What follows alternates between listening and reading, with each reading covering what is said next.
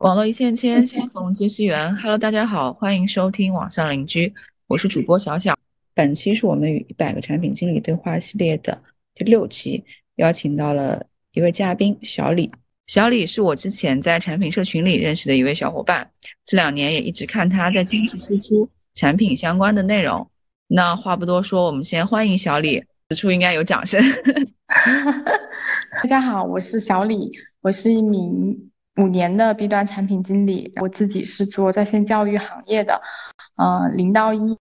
一和一到十的项目都有做过，很高兴这一次能够参加小小的这个访谈。好的，那我们欢迎小李。其实刚小李有聊到，现在是在做一个 B 端，他现在是属于 B 端产品经理嘛？那你主要是现在是在做哪一块的业务呢？我现在是在做，其实比较杂。我之前是主要是在做 B 端的 CRM，现在的话，CRM 还有其他部门，就是我们教育行业这一块最大的两个部门，一个是。售前的一个销售和和售后就是教务啊，班主任这类，所以现在就是班主任的一些事情，教务的一些事情，就他们的模块、跟课模块、排课模块，我这边都会有一些跟进，所以现在就是做的比较杂，但之前会是专注于 CRM 这一块。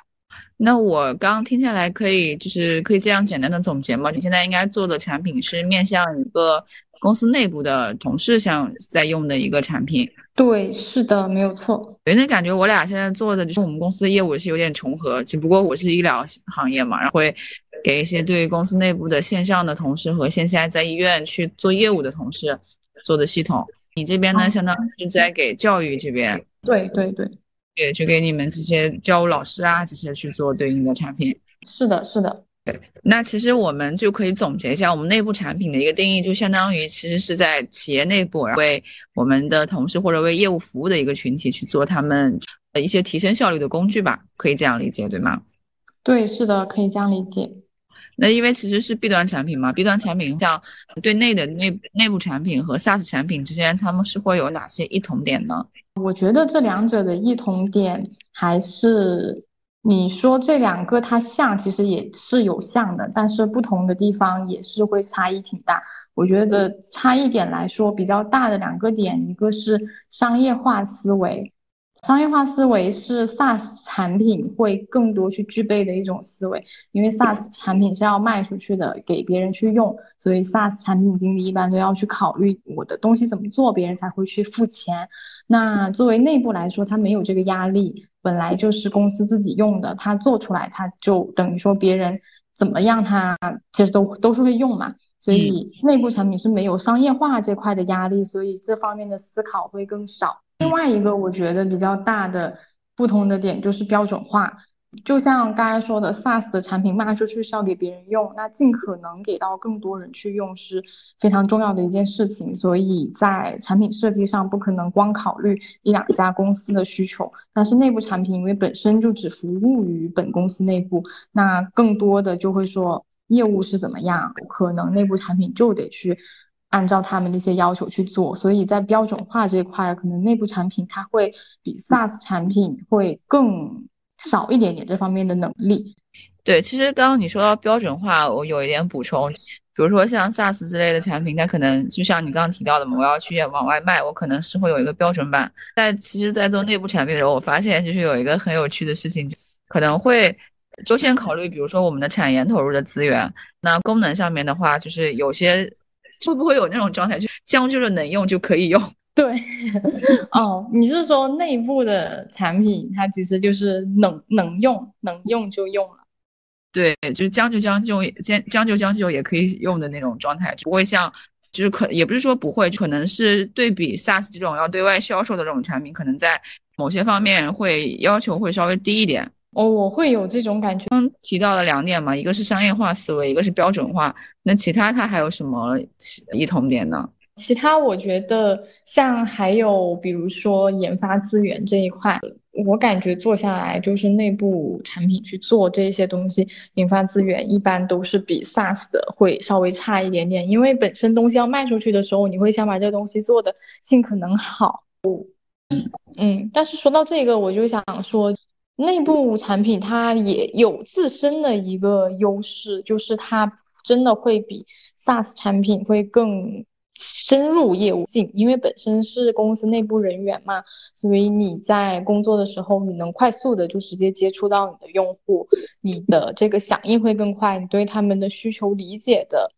这一个速度来说，或者说其他方面来说，都会更快。你在某一个行业去做内部产品，你一定是很清楚这个公司的业务的，让你的一个迭代的速度和方向也会比 SaaS 产品快很多。对这一点，我自己也是有一个感悟，因为我们公司除了自己内部，它也有接一些第三方的 SaaS 产品。确实就是能感受到 SaaS 产品的话，要兼顾到很多其他公司的需求，所以对我们公司的需求，它有些时候就是响应的没那么快。但是内部的话，它就不太一样，就可能你真的很急、很需要的东西，一周就给你解决了，大概是这样子。对，是的，刚刚小李分享的这一点，我也特别有共鸣，因为我刚开始是在做那种 C 端的嘛。C 端的产品呢，你就要找你的用户去访谈，或者是你自己通过数据、其他的一些内容去发现相关的一些需要迭代的方向。那在我开始接触这种内部的产品，给我们的内部同事去使用的时候，就会发现我能面对面的找到这个人去谈他的一个需求，然后到他具体的业务场景里面去，这样子就是我们一个获取，首先是我们获取需求的源头就会非常的明确。而且我们也能快速的接触到那个人，那是拿到的是第一手的一个真实的需求。然后这样子，其实，在做了一段时间之后，会发现，你你其实通过这件事情，你就会对业务更了解。那比如说刚开始是做只做患者端的话，那只是一个单点对外的一个状态。那要是做内部的时候，我相当于我把整个业务流转，从怎么从医院到怎么去进行一个管理，然后怎么再到最后的一个完成，就整个链路的的话，会通过。这样一个内部产品去把它整体的串联起来，对，所以其实，在如果想要了解业务或者是嗯更深刻的理解公司的一个其实商业化的模式的话，我觉得内部产品其实是一个很快速的去帮助我们去了解的一个途径。是的，是的，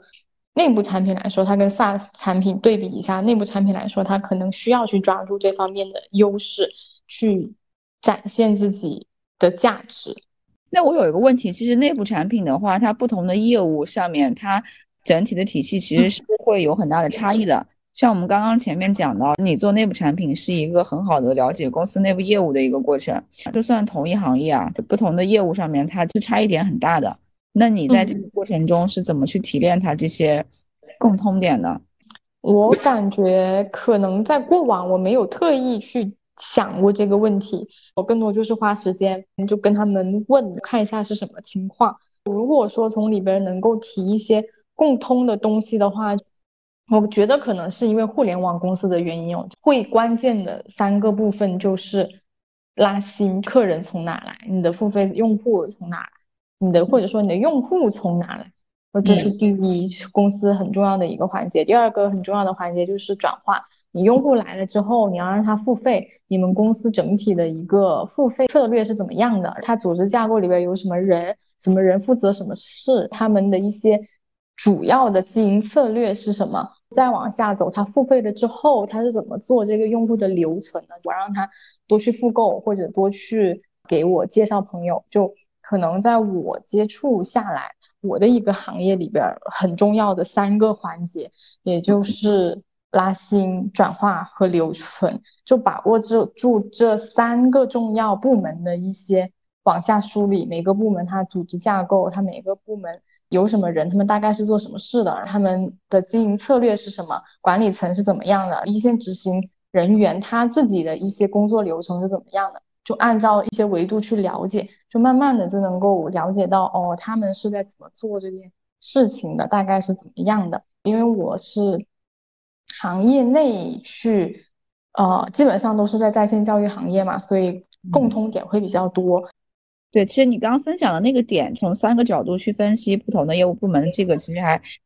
总结的还蛮好的。我刚在你总说的时候，我也去想思考一下我们现在公司的业务，其实也是围绕这三点嘛。那其实说到底，做产品就是围绕这三点，很多都可以说是一个很粗很粗的颗粒度，应该很多公司都会有。你得找客人，那客人还得给你给给钱，他给你给钱的时候，他还愿意一直给你给给钱，那你这个公司就活下来了。我感觉好像是这样子。对，是一个万能的公式嘛，然后一个大的框架，然后往里面去拆具体的一些，比如说像你的在线行业，你是你的公司内部有哪些人？你你是有老师，有一些线下的可能销售人员。那像我们这边可能会有线上的管理师，或者是线下的一些医院的运营人员。我们的一个模型，那在你那边的话，不同的，你们的线下是销售人员，线上的话是你们授课的老师。那其实只是这个框架还是围绕这个框架，只不过里面的角色不同。对对对，我觉得是这样的。对，是的，只要有这种能在站在比较大的一个思维去思考问题的话，其实。刚我们前面提到的，我可能不了解这个业务，这个公司的业务，我怎么去做一个内部产品的跳对框架去思考问题，还是比较清晰的。就是我感觉这一套框架是复用一下，应该对这个思维会清晰很多。对，是的。那我们刚刚讲到我们的内部产品和 SaaS 的一些异同，还有一些怎么去通过什么角度去分析，去进行跳槽的一个过程。那我们还有一点，其实我觉得啊，我自己在做内部产品的时候是有很多的痛点，不知道你有没有这种感觉？会有，会有。刚开始做的时候就会觉得自己是一个传声筒，这个是我很感受很大的。我觉得可能内部产品会有第一个问题，就是你刚刚提到的，会容易成为传声筒。我业务方提的需求提到我之后，那我就只能去做，或者是我可能要想想要不要去做。还有一种就是我的协调问题，因为你可能遇到那种比较强势的业务方，你就会很难跟他协调，而且你们是面对面去沟通的。比如说我们提到第一个是比较容易成为传声筒嘛，那你在这一块的话，有没有什么有没有遇到过同样的问题？你是怎么去解决的？我觉得我一开始刚入行。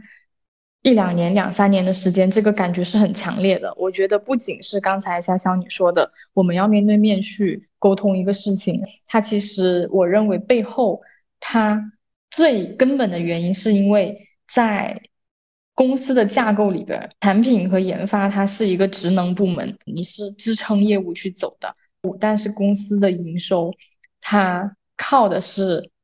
销售人员。产品虽然你是个产品，但是你做的是一个赋能业务的事情，所以在架构上面，你的话语权是没有那些业务部部门大的，因为他们在赚钱，他们的声音就会变大，所以在 battle 的时候很容易被他们的那些啊，这东西都是为了搞业绩啊，这样子能赚钱啊，就这种东西给说过去，就面对这样子的理由的时候，你就你发现确实就很难 battle 的动，我觉得这是一个很痛的点。对，是的。对，嗯，所以我在反正就前几年，我对于这个思考还是挺多的，觉得哎，我怎么觉得自己就完全是？我觉得这方面就刚才一个提到的，它架构的问题，架构的问题，同时呢，内部产品我反正目前经历下来啊，没有那种强强的 KPI 考核，你得赋能业务，你得帮业务怎么样？你要提升多少多少时效？你今年得做到这个数字。啊，你才是达到了我们的 KPI，就很少内部产品它会有这一种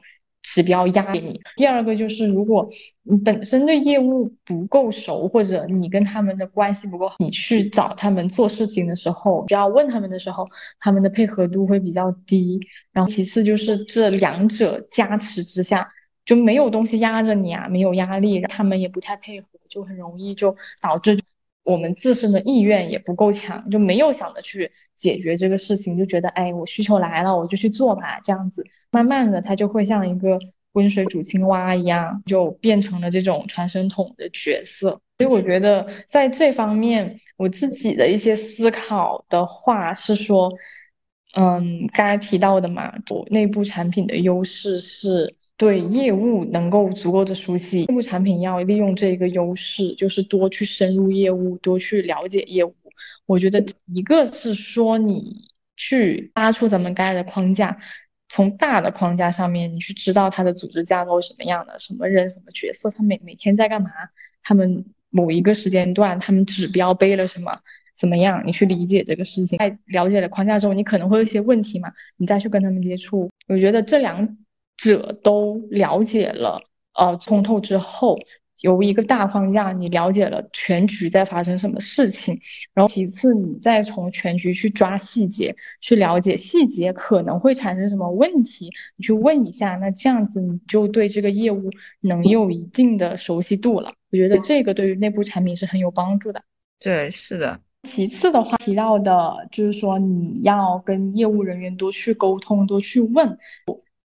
可能一开始刚入公司，这个关系不太容易打。我觉得有一个小小的方法，就是你可以多在功能支持上提供更好的帮助跟响应。就可能有问题问到你的时候，你可以认真一点点给他去解答。然后他有一些小需求很好做了，你就迅速给他接了去做了。我觉得这是一个很好的去跟他们拉近关系的方式。其次是我觉得个人的学习这一块很重要，要的是内部产品非常需要去学习先进的解决方案。就虽然你是一个内部产品，但你要去学习 SaaS 里产品他们究竟在怎么做这块事情的。呃，有点像那种竞品分析一样，你得知道。类似你对手的人他们在干嘛？然后第二点，个人学习来说很重要的就是，我觉得要学习一些呃经典一点的经管知识，或者说经济，或者说这之类。我记得之前有看杨坤老师那本《决胜 B 端二》，里边就有推荐这一些比较经典的书籍，比如说啊管理学啊，卓有成效的管理者这一些。都可以去额外的去补充一下，当然这一个点我觉得不是一蹴而就的，就是有时间你就去看一下、学一下，我觉得也是对你去理解管理者是怎么想的，理解他们为什么这么做会有非常大的帮助。嗯，是的，我觉得小李刚刚分享的特别棒，你从好几个角度来分享我们在成为传话筒这件事情上，我们自己可以做什么。我之前有段时间有一种很明显的感觉。我说什么他们也不听，他们说这么做嘛，真的就这么做吧，就会懒得去他们扯。到后面的时候，我觉得其实有些时候你的主动权是应该要把握在你自己的手里，而并不是说去消极的去面对这个事情。那所以刚对小小李分享的几个点，我觉得特别好。第一个就是我们首先要自己先要足够的了解业务，那这样子我们才会有相应的话语权。那当我们的业务方提给我们的时候，就是就就算他们是也是前端的销售部门或者其他一些为公司去做盈利相关的一些前部门嘛，那我们也是可以跟他们去达成一个共识，就是我们的共同的目标肯定是为公司去做盈，去比如说我们要做用户的增长，或者是我们的收入的增加，或者是为他们去提升一个效率，那我们会对对对达成一个共识，那这样子的话才会能让。对方更容易跟我们去愿意去交流。那刚刚小李分享到一个点，我们可以先去在在我们前期可能和相关的业务人员不太熟悉的时候，会用一些比如说小功能呀，或者去一些内容去进行一个建立信任的过程嘛。对我觉得这些方法其实都还蛮棒的。是的，呃，去总结一下，不要成为传声筒的最根本的那个解决问题的思路，你得跟业务一样去懂业务。也不用懂得那么深，但是你起码得理解他这个时刻为什么要做这个事情。就比如说举个例子啊，最近有一个就是管理嘛，主管就跟我说，他想做一个什么什么东西，他想去管理教师那一边，希望能够知道他们的一些动作，上课干什么了。他提过来可以直接做，但是我也可以换一个方法，我向下问你干嘛要做这件事情，然后他可能就会跟你大概的去讲述一下背景。就但是当你足够了解这个业务的时候，你会很快的抓到他其实背后他背了一个指标，学生的客诉率。他为什么要抓这个事情？是因为学生投诉了，他们会记他的一个指标，会给他扣钱，会扣他绩效，所以说他要去抓这个事情。所以你得明白，他最根本想要解决的东西是一个学生。客诉学生上课的一个体验，就你抓到了这个点之后，你很快你的思路就会打开了，你可能就知道，你不光只要做这一点，你不光只说你得知道老师上课在干嘛，你可能兼顾的是说，哦，老师课前他是不是没有备课，他会影响这一个学生上课的一个体验。那我们中间还有什么环节，他可能也会影响学生上课的体验，你可以就着这一点去发散更多的点去跟他讨论。那这时候对方就觉得你，哎，你是一个有想法的人，他跟你就更愿愿意去沟通了。就为什么说一定要去了解业务、理解业务，就点他就在这里。你刚刚说到的，我们可能做做功能的时候，可能对方提给我们什么，我们在前期啊，如果不够了解业务的话，直接去做了。那其实，在做的时候还是一个单点的思维。像你刚刚举的这个例子，就是我们没有了解它的核心诉求。就是刚站在他的角度提出来这个需求能不能解决他这个问题，还是只是一个我当前头痛医头医头脚痛医脚，其实并没有解决一个核心的问题。那当我们作为产品是有一个优势的，我们能站在全局或者整体的思维去看这个事情，去做一些协调，对，能达到帮助我们的业务方去达成他们的目标。那这样子才会是一个应该说是一个合格的产品经理需要做的事情吧？对的，对的。然后，那其实我们刚刚也提到这些跟业务方去沟通协调嘛。那在内部的这些沟通协调的过程中，你在实际的工作中有遇到什么问题吗？那你遇到问题是怎么去解决它的？嗯，我也会在协调这块遇到问题。其实就像刚才说的，就内部产品它很很麻烦的一点，它确实是职能部门话语权不太，是说业务方他提需求过来的时候。就会很强势，他很多时候他也不跟你说，你就说我反正我东西是要这样子，我要怎么怎么样，反正你就要一定给我这么做。有一些业务呢，你有些东西想问他，但是他东西他忙着他自己的业务，他忙着他自己的，他不愿意搭理你，他可能也是说的很浅，你也不知道发生什么事，他好像态度也很消极，你不好意思继续问。有一些业务刚才说的，他提一些。很奇怪的，完全实现不了的东西过来，哎，不行啊！但是我们这个东西是，呃，提高业绩哦，或者说我们这个东西他做了要怎么怎么样哦，我肯定是要这一个东西的，你就想办法吧。哦，你在沟通协调的时候，肯就会遇到一些类似这样子的问题吧。我 去年、前年这段时间就慢慢的开始抓到去怎么样去跟他们沟通，就跟他们说，我我觉得很重要，分两个点。一个点是本身我们自己心态要建设，我自己做人的一个 一个想法哈，这个跟产品没有关系。就我觉得做人想做人想做成一件事情，的前提是有一个好的心态。就是像沟通这件事情，我认为要树立的心态就是得明白业务方他不是万能的，他肯定也是会犯错的。他提给你的东西真的。很有可能就是有问题的，是错的，不该这么做的。就你得明白这一点，他们不是神，他们不是万能的，不是业务说什么就是对的。第二点，我觉得你在沟通的时候，虽然说你们的他是挣钱的，你是给他们支撑业务的，但是你也一定要知道，我们产品跟业务沟通，它一定是平等的。最后一点来说。我们会遇到一些就不爱搭理啊，也会有一些就扔了需求，然后不管你的业务。就对这一些人，我们不要太去在意他们，这个也是很重要。理解他们一定会有这样的情况，他们因为也是完成自己的事情嘛，也是工作，所以说扔一个不合理的需求啊，或者说站在一个高一点的角度去 battle 你啊，都是很正常的事情，就不要太过于。在意这件事情，我觉得是三个比较重要的心态建设。对，其实我觉得交流之前一定要保持自己有一个良好的心态。嗯，对，对，对，对，什么事情都要先先给自己一个暗示，没关系，我不是来吵架的，我是来解决问题的。对，对，对，对，对，我觉得这一点很重要，因为有一些，就特别是你在跟一些稍微高一点啊，业务高一点点层级的，而且有一些成绩的人，特别是销售这一边，他自己。销售业绩确实厉害，他挺他赚很多钱。他这些跟你说话的时候，你必须得认识到，他就是很难跟你心平气和的说话。有的时候他想要的东西就会突然间压着你去做，就你得。看开 这些事情，你一定得稳住自己的心态，不要跟他去吵架，就是提出问题。就我只是来帮你解决问题的，一定要去稳住这一点。对，就是这这一点真的很重要。你在沟通之前，你先就要确定你的你是要起来来解决问题的，抱着解决问题的心态去做。可能对方的职位很高，或者他们有一定的，就是说可能气场上面确实是比你强，但是我们也不能，我们是要以理服人嘛。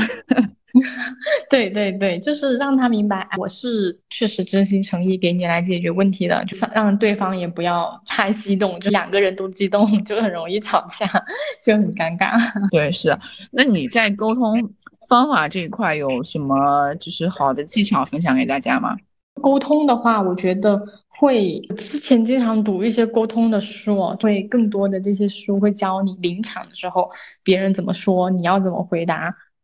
我觉得有一些完全就是我个人的想法，不一定对。就看到有一些网上的方法会跟你说，你的领导说了什么话，或者说你的一个合作方甲方说了一句什么话，你要怎么怎么回。我感觉这样子的临场应变是很好。但是我认为我自己的沟通技巧，我更偏向于一个原则，就善意者通盘无妙手。就这一句话的意思，他是说擅长下棋的人，整盘局里边他是没有妙手的。妙手就是指那种关键时候力挽力挽狂澜的一个动作，就局势突然间很差，他就用。一颗棋把整个局势给扭转了。他意思就是说，善于下棋的人，他一定是每步都很稳的。觉得沟通充分的准备是比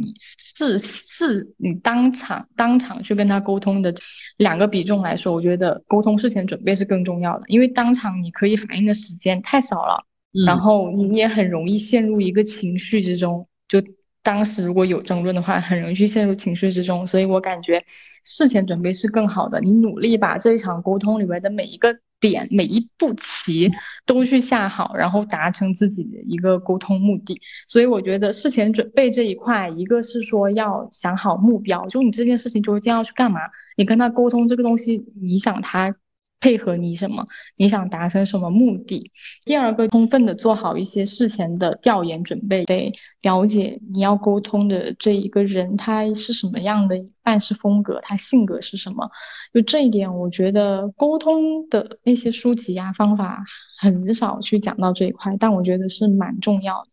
不同的人，你要去沟通的。策略跟方法会不太一样，因为他对同一句话他的反应不一样的。有一些人比较暴暴躁，他比较急，他你可能简单的抛了一句话，他就立刻开始急了，他不听你后边的东西，他就巴拉巴拉就开始一顿输出。有一些人呢，他比较愿意耐心去听，但是他不爱去表达他的意。嗯，他的那些意见，就可能你说了一堆巴拉巴拉，他可能就觉得嗯也行，但不爱给你一个很明确的答复。所以就是你事先去了解他的一个为人是怎么样，是非常重要的一个事事情。就我自己来说，我啊之前有遇到过一个，就说话比较，就你可能慢慢的你去接触一些高级别一点的人物的时候，你会发现他们其中有一些人说话是。很留很留有余地的，就他不给你把这个话说的很死，但是也没有答应你什么事情，他只是会跟你加各种现金条件，怎么样？那我觉得这个事情可以做。就是你听到的，你觉得这个事情可以做，但其实他加了一堆的限定条件。当你真的以为他是这个意思，按他的意思去做了，他会说：“哎，其实我前面有一些限定条件，他肯定肯定得有了这些条件才可以做。”经历这种事情 感受下来，所以我觉得你要去了解他的一个沟通风格就很很重要。所以我现在跟那些这一类型的人去沟通的时候，他说了一堆东西，但我他表面上答应了，但我知道他实际上没有答应。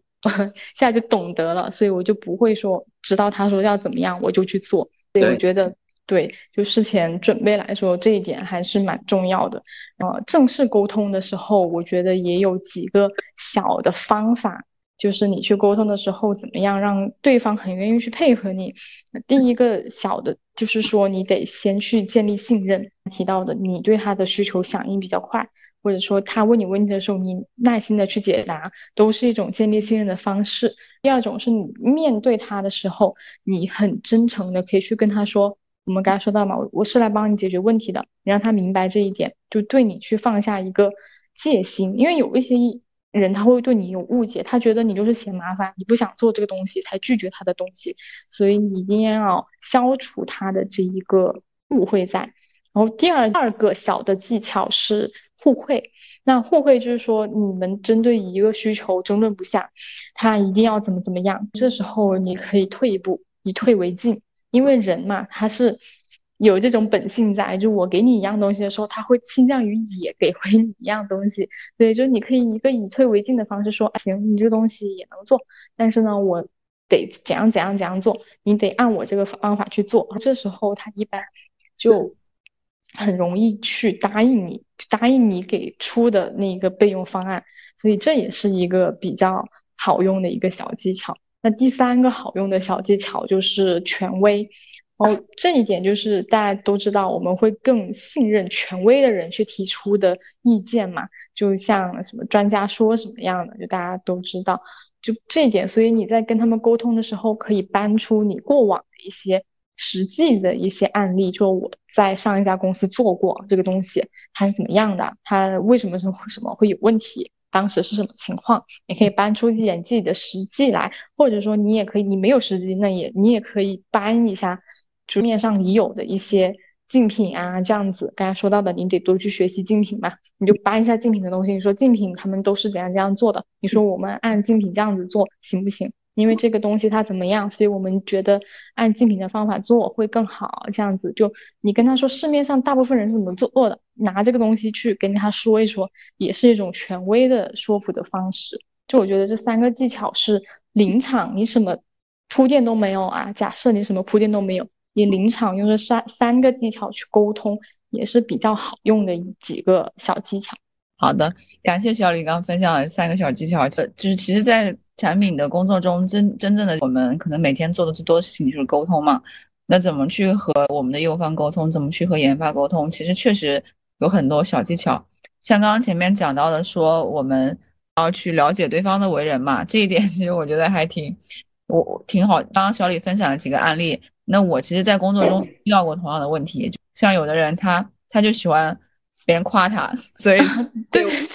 是的，是有的人喜欢夸他，所以我有时候会，如果遇到这种人，我就会先给他先夸夸他，就可能先什么说说彩虹屁啊什么的，对啊，对对对，他开心了，然后就再去输出一些自己的就是想要沟通的内容。那还有一些人的话，他可能他不喜欢这些就花里胡哨，你给他说点有的没的，他就喜欢你的，你有逻辑性，你对应的要解决什么问题，他喜欢高效的沟通，那你就要准准备好你的沟通的内容，你的目标是什么，你需要他来协助你做什么，那你就简单明了的告诉对方，你这样就好。对，还有一些人可能就是像你刚说的，他不是很明确的一些东西，让你自己去猜。那这种的话，就可能我们是要尽量去在沟通过程中去完成一个明确。我交流完之后呢，可能为了防止他这种就有些不不清不楚的，就是没有定义清楚的一些问题的话，他可以通过比如说我们的文档啊，或者我们的在线的聊天记录去确认一些问题。那这样子其实也是一方面是提一个提升我们沟通效率，另一方面也是避免我们给后续自己挖坑嘛。对的，对的，这一点很重要。是沟通的做的一些准备，还有一个刚刚其实提到一个互惠，这一点我其实还蛮有感触的，因为呃我们现在做的这个产品，就是对内的产品的话，因为我们有线上跟线下的不同的业务部门嘛，那就是会存在一个就在业务在提出一些需求的时候，可能就比如说线下提了一个需求，他们是会降低他们的工作量，但是这个事情可能会影响影响线上，增加线上的工作量。那这样子的话，产品夹在中间就会很难搞。我如果做了这边的需求，那那边肯定不干了。那我如果做了那边的需求，可能这边不干了。那这个时候，产品一个很重要的一个角色，就它需要站在整体的一个维度去衡量这个事情，就大家要达成什么样的目标，然后线上要做什么，线下要做什么，大家的目标是要达成一致之后，是一定是不能说是损害对方或者是损害一方的利益，肯定是三方要达成一个比较。一致的一个决定吧，这样子是，还其实我觉得是蛮考验产品的一个沟通的能力，还有一个就是发现整体问题的一个能力。嗯，好，那我们刚刚其实提到了好多内部产品一些痛点嘛，就比如说不避免成为传声筒啊，我们怎么去沟通协调？那其实我觉得作为内部产品，还有一个比较痛的一个点，就是我们没法用我们的数据去衡量，就是不像我们做 C 端产品或者做其他一些产品，它是有一些很明确的用户数据来给到我们的。怎么去解决我们这个没法用数据衡量我们的一些工作的内容呢？我自己的做法，第一个首先是尽可能你在做需求、写产品文档的时候，你就去找一些可以衡量你产出的一个指标，就它最好是要跟你产品能够直接相关联的。呃，像内部产品，你可做一个东西，你说要提升。人效，或者说你帮业务去拉升营收，因为有些业务他就是说我这个需求是拉升营收的，他给到你，然后你去写这个东西的时候，他他的目标就变成了为了业务帮忙帮业务去拉升营收。但这种东西它为什么最后不好产出你的成绩呢？因为拉升营收这个事情跟产品说白了，它不是直接的关系，它就是当你的产品不是像 C 端产品那那种一个 APP 那样子，你直接去承载了整个用户链路的进入付费，你就不能说你这个产品它直接带来了。用户或者转化，如果你这背后需要运营人员、需要销售人员去帮你去转化这一批人的时候，你就没办法说这个东西跟你的产品是直接相关的。所以在拉指标的时候，首先第一点就是你得找到一些能跟你直接相关联的指标，尽可能在前期先去定一个这样子的指标。比如说我最近去做一个项目的时候，我去怎么就是呃，我的目标是说。为了去提升他们的一个，我们会有一些老师跟学生的上课嘛，我上课他们上课的一个准确也不是准确率体验嘛，大家提到一些客诉率，它低的话，可能代表着他的这个老师我们选的是很好的，但是你去做一些动作的时候，你很难说学生上课体验好，你产品背后功能给做好了，因为 因为你。你可能一开始对这个业务不够了解的时候，你会误以为说你做了什么上课工具，学生觉得上课好了。但是这里边，当你去了解了，你做了一些用户调研之后，你会明白，影响学生体验最关键的因素是老师教的好不好，老师的教学质量其实才是影响学生体验力最关键的因素。所以，当你把这个指标拉出来，你去上会，你去跟 CEO 说你做了什么，所以学生体验改变好了。你很容易就会被 CEO 这种层级的人看出纰漏，他会知道说这个东西跟这根本就没关系啊，其实他就是老师教的好，学生就觉得好啊，所以说这一点是很重要，你要去找到一个能够产品能够跟这个东西直接相关的指标。那对于我来说，我最后衡量的是一个它的通过率，我学生跟老师初初次试课之后。学生给了好评，他觉得好，那我觉得说，我通过某一个策略推荐的这个老师，我这个策略是管用的，我背后这些功能机制是起效果的，大概是这样，就这样子你才能说。啊，你最大可能的把这个东西跟产品拉在一块儿了，而不是说最后学生体验上课觉得怎么样，觉得好，你不敢说的太细哈，就大概是这么一回事。第一点指标他要去定好，第二点就是我觉得很重要的是产品本人，你要懂得去观察他们的一些使用情况，它的人效究竟是怎么样。两种方法，一个你系统里边。你的后台、你的产品里边能要有地方可以展示这些数据，你得有一些，比如说对于我来说，我会看一些使用使用的数据，他们究竟他们是不是在是不是在用，他们上调研直接，因为同一个公司嘛，就直接走过去，你就看他们有没有在用好了，你就问他们这个东西你们用怎么样，现在大概是什么情况，都是一个很好的办法。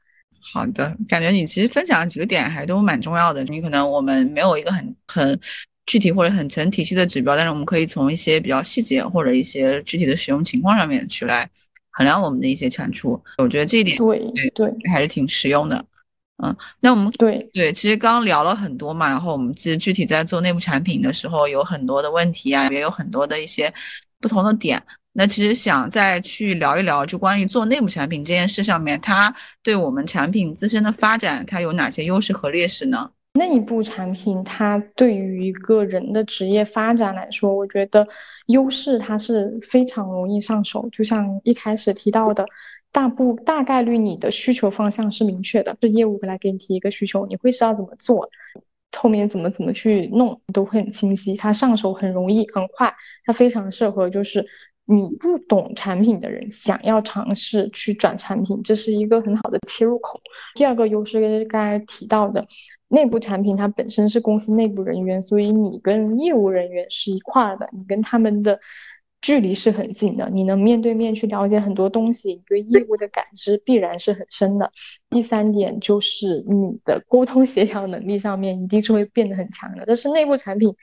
岗位的一个特质导致了，只要做内部产品，你一定会遇到沟通协调的事情，事情遇到的多了，你就对这件事情就会越来越擅长。所以我觉得内部产品它去对于一个人的职业生涯的优势来说，就主要其实体现在两点。一个是业务的感知、业务的理解能力会很强，第二个是他的沟通协调能力一般也很强。对我觉得这是一个比较明显的两个优势。对，那劣势的话，我觉得也是对应的也比较明显。第一个就刚才提到了是职能部门，所以他的话语权会比较低。第二点也是一开始说的，因为东西它是不付费的，也不卖的，所以。内部产品一般都缺乏一些商业思维，两个比较明显的劣势。对，是的。那其实我们刚刚讲了这些优势和劣势，一个内部的产品的话，我们如何在做自己的一些职业规划呢？我认为也分成两个部分，一个是自己的在公司内部的一个成长吧，就在公司内部怎么去做，让自己成长的更快。第一个是去深入业务，第二个是你多去看竞品。就内部人员不内部产品，因为本身不做付费，它会缺乏一种竞品分析的思维。但是看竞品对于内部产品来说是一样重要的。那第三点就是直接跟他们去沟通了，带着你学到的东西跟他们去沟通，那这样子会有一个更好的结果，而不是很盲目的就去问他们怎么样。对于公司内部是这样子，公司外部来说，如果说，嗯，现在是你处于一个想跳槽、想去寻找新的机会的一个阶段，我觉得一个是要明确自己的一个发展行业跟方向，就你得从很大的角度来说，虽然这个比较虚，但是得知道自己究竟是不是想在这个行业做下去的。或者说你有什么其他感兴趣的一些行业和方向，自己想做什么，就这个可能得想明白。第二个是你得有平常工作中得有一些定期回顾复盘的一些习惯，想一下自己在每一次项目中学到了什么，得到了什么。最后一点很重要，就是不要自己光去想，多跟外面去碰撞。这种碰撞的方式可以是你更新简历。你就直接先去投一下试试看，一个更新简历，你看一下自己是不是有问题，这是你自己感觉的。第二点，你去投，你去让别人看一下你有什么问问题。你换工作了，你都可以去聊，就用别人同行的，比你就面试官有时候是你同级，有时候他更多会是你你未来的一个直属 leader 嘛，会比你稍微加一级，你就看一下他的视角，你又有什么样的问题，这是一个向外碰撞的。很好的一个办法。那最后一个小的办法就是，你可以看一下，你不是更新了简历嘛？看自己有什么嗯优势劣势，你对比一下同期大厂的那一些产品经理的职级，他是什么样的要求？你你又到哪里了？这也是一个很好的对比方法。对我觉得大概会是这么多。对，其实你刚刚讲到一个你的个人成长和规划分两部分嘛，一。那就是一个是向内看，一个是向外去看一些市场上的一个环境。那像你提到的，就比如说我们内部的话，就可能我要在公司内部我去深入一些业务，去看一些对应的内容，然后去读书和相应的业务方去沟通，更了解我们的市场和业务。那对外的话，可能是要有一个整体的一个概念，就比如说我产品做到三年是一个什么样的状态，做到五年、十年又是一个怎么样的状态。就是有了一个目标的之后呢，我们也要去定期的去回顾我们自己的一个成长。那在这样一个过程中，才会不断的去保持一个持续向上的一个状态。那这也是对我们一个个人的整体规划是有一个有帮助的点。是的，是的，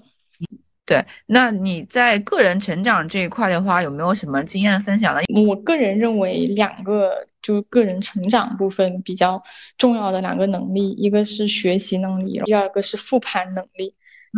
当我们想要去获得成长的时候，我之前一直觉得个人成长这个东西很虚，它究竟什么是个人成 成长？所以，但是就现在慢慢的有点领悟了，你看事情和你做事情，它的视视野还有你的手感会变得不一样。所以我觉得想要达到这种效果的话，一个是你。要去更快速的去学习，你的学习速度是要尽量去快的。你去吸纳更广的知识，也对于你领域的部分的知识，你要去更精细的去吸收、去学习。就第一点，你要懂得去广广泛的去学习；第二个是你懂得怎么样去学习，就这一点是蛮重要的。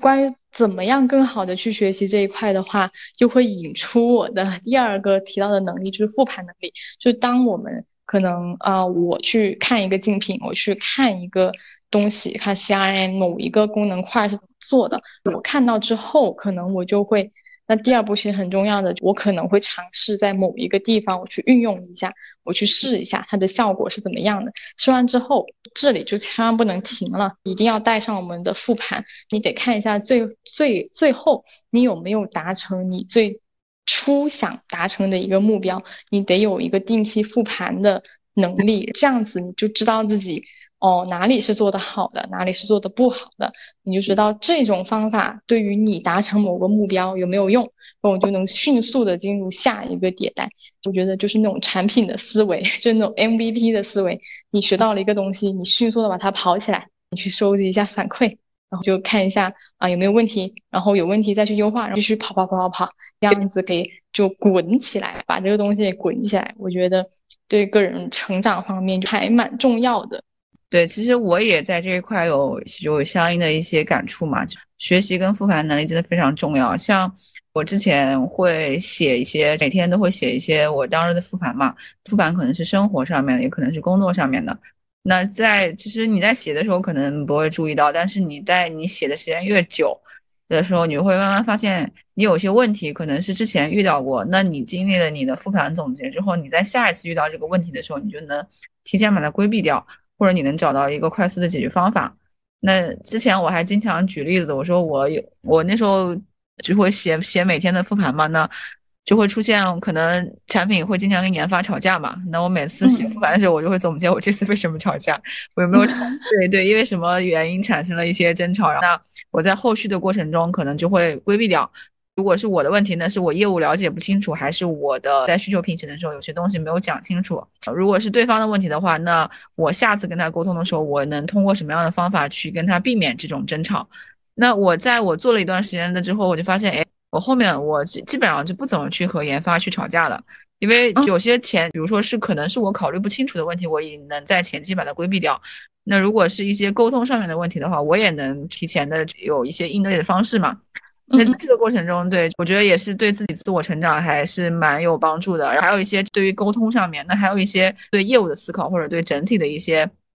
认知的话，也是一个你在积累的过程中，你没有发现它有多么的，就是就可能能给你产生多大的效果。但是当你累积了一部分之后，你在看某一个东西的时候，你会把它串联起来。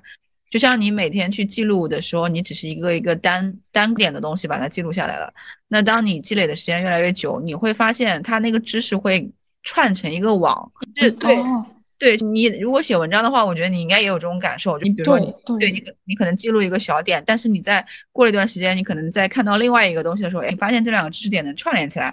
那你串联积累的东西越来越多了，你就会会发现，你不管是在写东西还是在看待问题的上面，你就会你的思维会更的更加的开阔，你的点也会更加的广。对对，真的对，所以就是我这是在个人成长上面有实践过，也有取得相应的一些感感想的一个经验点，可以也可以分享给大家。我感觉这个点很好，我觉得我也很有启发。记录跟研发吵架的一个原因什么的，我也会有这样的问题。某些点跟研发去吵，一些地方我就觉得不可理喻。我觉得你们这种问题还要来问我吗？